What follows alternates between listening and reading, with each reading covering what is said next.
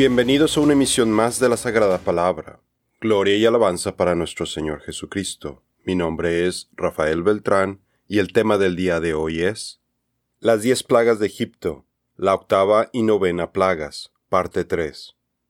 En la emisión anterior vimos de la cuarta a la séptima plagas que envió Dios a Egipto. Ahora hablaremos de la octava y novena plagas, que son de las más severas, ya que terminan con la fuente de alimento de los egipcios sus cultivos y paralizan la actividad económica y social de Egipto.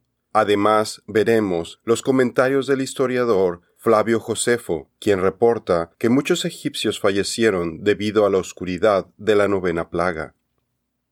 La octava plaga, la plaga de langostas. Éxodo 10, del 1 al 20.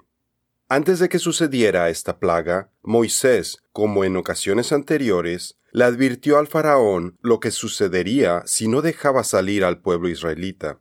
Cuando Moisés salió de la presencia del faraón, los sirvientes de la corte real trataron de razonar con el faraón para que sí permitiera que se fueran los israelitas. Entonces los siervos del faraón le dijeron, ¿Hasta cuándo este hombre será para nosotros una trampa? Deja que esta gente se vaya y sirva al Señor su Dios ¿Acaso no sabes todavía que Egipto se encuentra en ruinas? Éxodo 17. Luego de escuchar estos comentarios, el faraón mandó llamar de nuevo a Moisés y Aarón. Probablemente fingiendo no saber, les preguntó, ¿quiénes son los que han de ir? Porque desde Éxodo 8:8 el faraón ya sabía que todo el pueblo debía irse. La respuesta de Moisés fue contundente. Así no habría lugar a ninguna duda. Moisés respondió, Hemos de ir con nuestros niños y con nuestros ancianos, con nuestros hijos y con nuestras hijas. Hemos de ir con nuestras ovejas y con nuestras vacas, porque tendremos una fiesta del Señor. Éxodo 19. El faraón, en su endurecimiento de corazón, le dijo que sólo podían irse los hombres. Obviamente con ello procuraría su regreso, porque tendría como rehenes a sus familias. Además, quizás codiciaba también el ganado de los israelitas, ya que los egipcios habían perdido a sus animales con las plagas anteriores. El faraón ya sabía que ellos necesitaban llevarse a su ganado, entre otras cosas, para ofrecerlo como sacrificio. Dada la terquedad del faraón, y para que el Señor mostrara sus señales entre ellos, el Señor le indicó a Moisés que extendiera su mano sobre la tierra de Egipto para que sobreviniera la plaga de langostas. Habló y vinieron oleadas de langostas, Arbe, langostas jóvenes, Yelec, en cantidades innumerables. Se comieron todo lo verde que había en la tierra y destruyeron todos los cultivos de los campos. Salmo 105, 34 al 35. Tipos de langostas. Cabe mencionar que en el Salmo 105.34 se utilizan dos palabras hebreas diferentes para designar a las langostas de esta octava plaga. Arbe, que significa langostas, y Yelek, que son langostas jóvenes o ninfas. Describen al mismo insecto en dos etapas, en su infancia y en su madurez, tal vez para indicarnos que esta plaga vino por oleadas, quizás debido a que las langostas se siguieron reproduciendo en la tierra de Egipto, extendiendo la duración de la plaga. Ciertas traducciones de la Biblia traducen Yelek como orugas, pero esto es incorrecto, ya que la langosta nunca pasa por una etapa de oruga o tiene una metamorfosis como las mariposas, sino que nace del huevo como una pequeñita langosta joven. Las invasiones de langostas causaban gran temor entre los egipcios, particularmente entre los agricultores quienes a menudo rezaban a sus dioses para asegurarse de que sus cosechas estuvieran a salvo. Entre los dioses egipcios que no pudieron hacer nada en contra de las langostas estaban Renenutet, la diosa de la cosecha, alimentación y guardiana del faraón, había muchos dioses asociados con las cosechas de Egipto, porque las cosechas y el río Nilo eran la fuente para toda la vida en el país. Entre ellos estaban Neper, el dios del grano, y Min, dios de la lluvia, fertilidad y la vegetación. La humillación de estas deidades fue total, ya que con esta plaga no quedó nada verde. Evidentemente ya había pasado suficiente tiempo entre esta plaga y la anterior, ya que el trigo y el centeno habían germinado. Los egipcios en sus creencias decían que el dios de Egipto, Osiris, habiendo descendido al inframundo, traía la vida de las plantas de regreso en la primavera. Osiris no pudo hacer nada para evitar esta plaga que envió el Señor.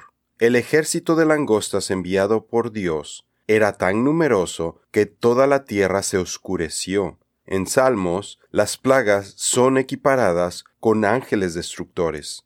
Desató sobre ellos su ira feroz, toda su furia, su enojo y hostilidad. Envió contra ellos a un grupo de ángeles destructores se enfureció contra ellos, no perdonó la vida de los egipcios, sino que los devastó con plagas. Salmo 78, 49 al 50. La plaga termina en el Mar Rojo. Estas langostas eran una especie de chapulines migratorios que podían destruir el suministro de alimentos de grandes áreas de tierra, devorando a todas las plantas, y cuando cumplieron su propósito, Dios las envió al Mar Rojo, en donde murieron. Moisés salió del palacio del faraón y rogó al Señor. El Señor le respondió y cambió la dirección del viento, y el viento fuerte del occidente se llevó las langostas y las echó en el Mar Rojo. No quedó ni una sola langosta en toda la tierra de Egipto. Éxodo 10, 18 al 19. De la misma forma, más tarde, parecido que las langostas, el ejército del faraón también moriría en el Mar Rojo, cuando se fueron en persecución del pueblo de Israel. Moisés extendió su mano sobre el mar, y al amanecer el mar se volvió con toda su fuerza contra los egipcios, que al huir se toparon con el mar, y el Señor derribó a los egipcios en medio del mar. Al volverse las aguas, cubrieron por completo los carros y la caballería del faraón y todo su ejército que había entrado en el mar para perseguir a los israelitas. Ni uno de ellos quedó con vida. Éxodo 14, 27 al 28. Cuando Dios habló con Moisés antes de enviar esta plaga, le dijo que una de las razones de la misma era para que los israelitas le contaran a futuras generaciones acerca de todos los milagros y las cosas que él hizo por su pueblo, y para que se dieran cuenta que Él es Dios. Y para que tú les cuentes a tus hijos y a tus nietos las señales que hice entre ellos en Egipto. Así sabrán que yo soy el Señor. Éxodo 10.2. Sin embargo, lamentablemente, el pueblo de Israel desobedeció este mandato, de forma que las futuras generaciones se olvidaron del Señor y de seguir sus mandamientos. También toda aquella generación, la de Josué, fue reunida a sus padres, murió, y se levantó otra generación después de ellos que no conocía al Señor, ni la obra que él había hecho por Israel. Jueces 2.10. Se olvidaron del Señor su Dios, quien los había rescatado de todos los enemigos que los rodeaban. Jueces 8:34. Lamentablemente, esto es algo que sigue sucediendo hasta nuestros días. En nuestra sociedad existe mucha incredulidad y las personas se van alejando cada vez más del Señor, sin reconocer todo lo que Él ha hecho y sigue haciendo por toda la humanidad. Novena plaga, la plaga de oscuridad. Éxodo 10, del 21 al 29. El Dios supremo de los egipcios era el sol, conocido como Amon-Ra. Era considerado superior a todos los demás dioses, y los egipcios creían que era la fuente de la vida. Sin embargo, la plaga de oscuridad no pudo ser remediada por Amon-Ra, quien no pudo iluminar a los egipcios, tampoco por Horus, el supuesto dios de la luz, quien personificaba el poder vivificador del sol. También estaba el dios Ta, quien los egipcios pensaban que había creado la luna, el sol y la tierra, Atum, el dios de la puesta del sol, y Chu, el dios de la luz del sol y el aire. Jepri, quien a menudo se representaba en la forma del escarabajo, era una forma de Amon-Ra. El Señor dijo a Moisés, Extiende tu mano hacia el cielo para que haya tinieblas sobre la tierra de Egipto, tinieblas que hasta puedan ser palpadas. Moisés extendió su mano hacia el cielo y hubo densas tinieblas por toda la tierra de Egipto durante tres días. No se podían ver unos a otros, ni nadie se movió de su lugar durante tres días, pero todos los hijos de Israel tenían luz en sus moradas. Éxodo 10, 21 al 23. La plaga también habría sido un ataque directo en contra del faraón, porque él era la supuesta representación divina del dios del sol, Amon-Ra. El poder de Dios a menudo destruye las creencias de los incrédulos. La oscuridad cubrió la tierra de Egipto durante tres días. Dios les mostró a los egipcios que la luz está completamente bajo su control, ya que Él la creó el sol fue creado por el Señor en el día cuatro de la creación. Entonces Dios dijo, que haya luz, y hubo luz. Génesis 1.3. Los egipcios recibieron oscuridad. Dios podía apagar la luz en Egipto, mientras que la dejaba brillando en Goshen, el área en donde vivían los israelitas. Estas representaciones son utilizadas frecuentemente en las escrituras para mostrar el juicio de Dios por un lado y la salvación de Dios en el otro. Yo soy quien forma la luz y crea las tinieblas, quien hace la paz y crea la adversidad. Yo, el Señor, soy quien hace todas estas cosas. Isaías 45, 7. En las Escrituras, la oscuridad y la ceguera son formas de juicio o castigo. Por ejemplo, los hombres de Sodoma fueron cegados tras buscar satisfacer sus perversiones sexuales. Moisés, más tarde, les advertiría a los israelitas acerca de las consecuencias de la desobediencia a Dios. El Señor te herirá con los tumores de Egipto. Te herirá el Señor con locura, con ceguera y con turbación de corazón.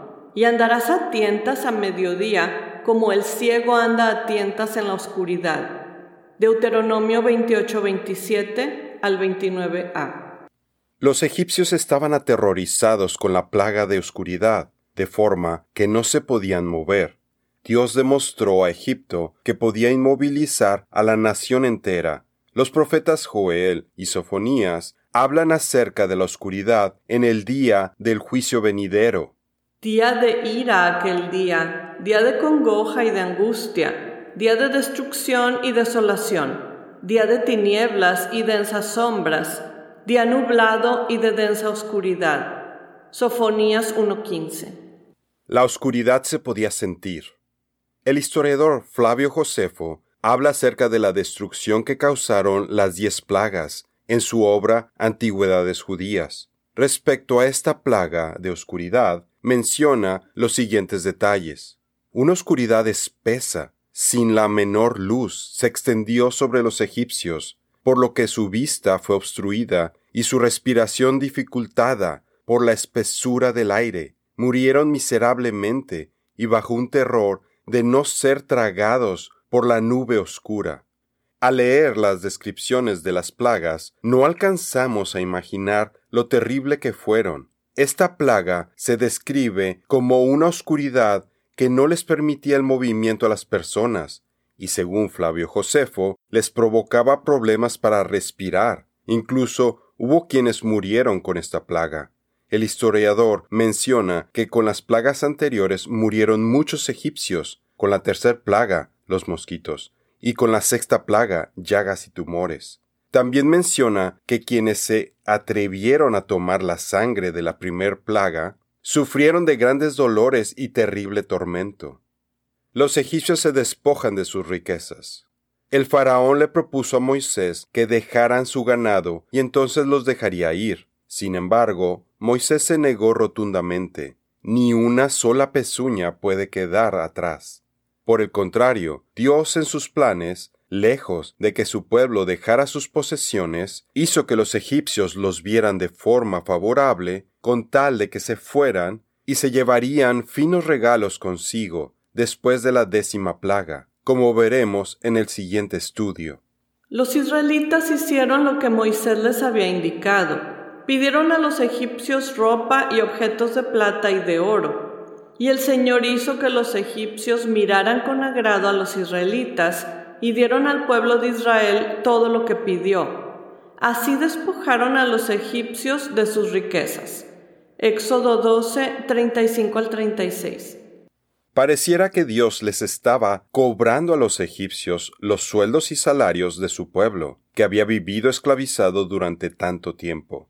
Si usted conoce a alguien que viva en oscuridad espiritual, comparta las escrituras con ellos, hágales ver que Jesús es la luz del mundo y nuestro Salvador. Jesús les habló otra vez diciendo, Yo soy la luz del mundo, el que me sigue no andará en tinieblas, sino que tendrá la luz de la vida. Juan 8:12. En nuestra siguiente misión hablaremos de las repercusiones de la décima plaga. Veremos que esta última plaga da cumplimiento a la profecía que recibió Moisés antes de que se iniciaran las plagas, con las cuales el Señor liberó a su pueblo de la esclavitud en Egipto. Esto es todo por el día de hoy. Los esperamos en nuestra siguiente misión. Que Dios los bendiga.